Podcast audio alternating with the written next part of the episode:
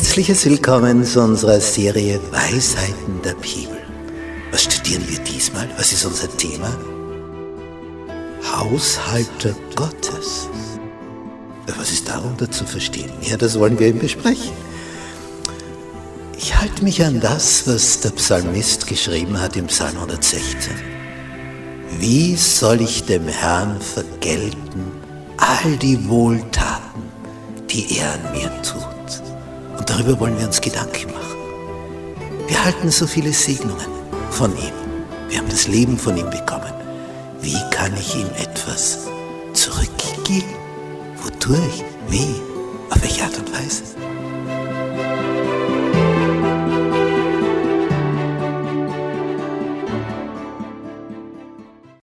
Mittwoch, Zachäus. Also die zwei, der reiche Jüngling und also ein junger Oberster und Zachäus, die sind ein Gegensatzpaar ohnegleichen.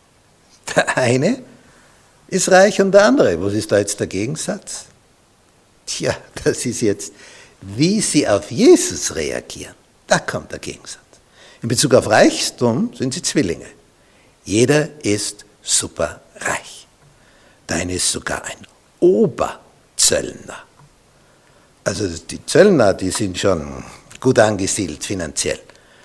Und der Oberzöllner ist also in der nächsthöheren Liga zu Hause. Er hat ein feines Haus.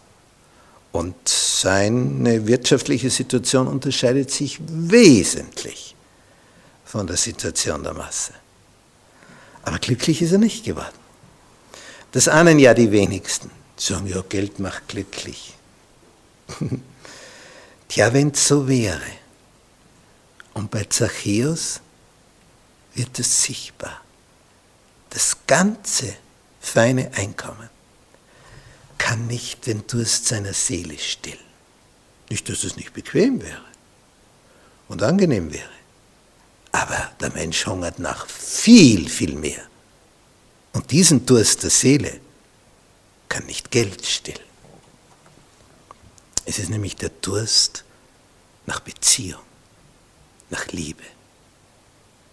Und zwar nach dieser Liebesbeziehung zu dem, der dich geschaffen hat. Nur das kann den Durst der Seele stillen.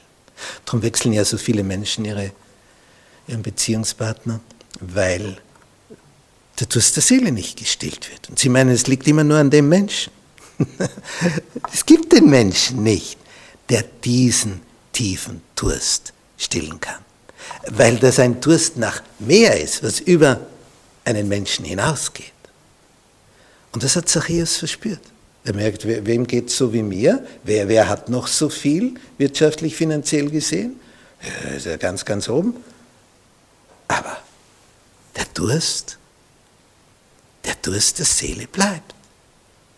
Und als er Jesus reden hört und handeln sieht, da merkt er, ja, das ist es, das ist es.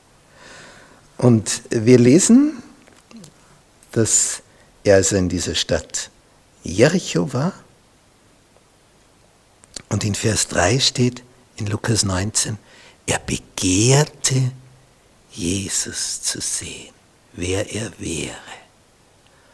Ah, nicht in der Bibel steht, du sollst nicht begehren. Was? Ja, deines Nächsten. Gut, was der so alles hat, deines Nächsten Frau und so weiter und so fort. Und die römische Kirche hat das dann auf zwei Gebote ausgedehnt, weil sie eins hinausgeworfen hat.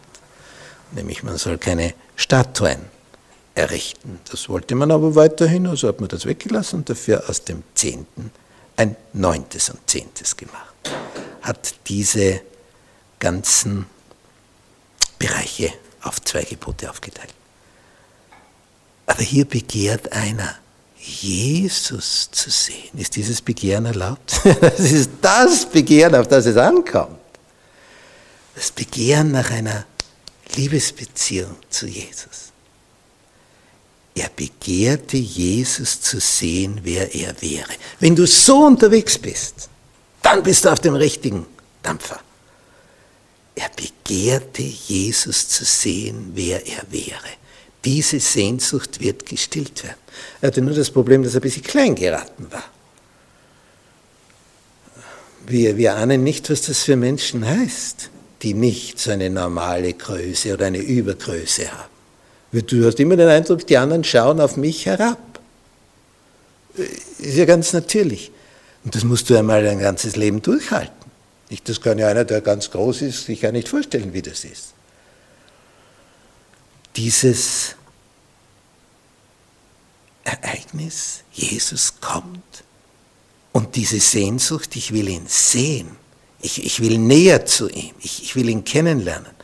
Das ist so tief, dass Zachäus erfinderisch wird und sieht, aha, da kommt er durch, na, dann ist er vorausschauend unterwegs, klettert auf einen Baum und schaut von oben sich das Ganze an, damit, damit er nichts versäumt. Und dann kommt Jesus mit der Masse der Menschen daher. Massen von Menschen. Die, die kommen kaum durch.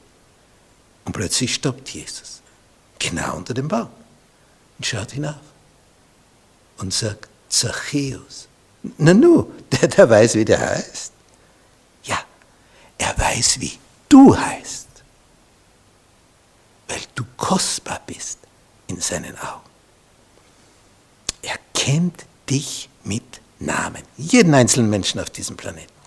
Ich, ich vergesse oft Namen. Ich merke mir zwar Gesichter, dass ich weiß, dieses Gesicht habe ich schon irgendwo gesehen. Aber wo und wer das jetzt gerade ist, das ist dem Gedächtnis entschwunden. Nicht, wenn da ein paar hundert vor dir sitzen und dann gehst du wieder weiter nach einem Tag. Aber Jesus kennt dich. Millionen, Milliarden. Er kennt dich mit Namen. Du bist ihm wichtig. Er liebt dich.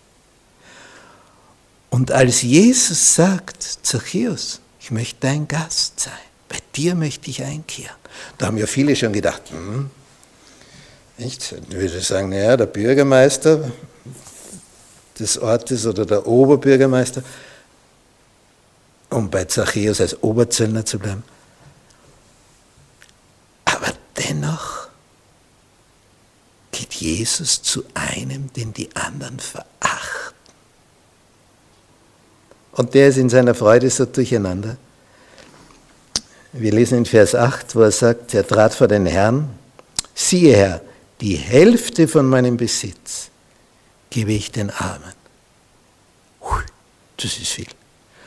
Und wenn ich jemanden betrogen habe, gebe ich es vierfach zurück. Ja, dann wird nicht mehr viel übrig bleiben, oder? Und Jesus sagt zu ihm, heute ist diesem Hause Heil widerfahren. Denn auch er ist Abrahams Sohn. Denn äh, der Menschensohn ist gekommen zu suchen und selig zu machen, das heißt zu retten, was verloren ist. Wie schön, dass es Jesus gibt.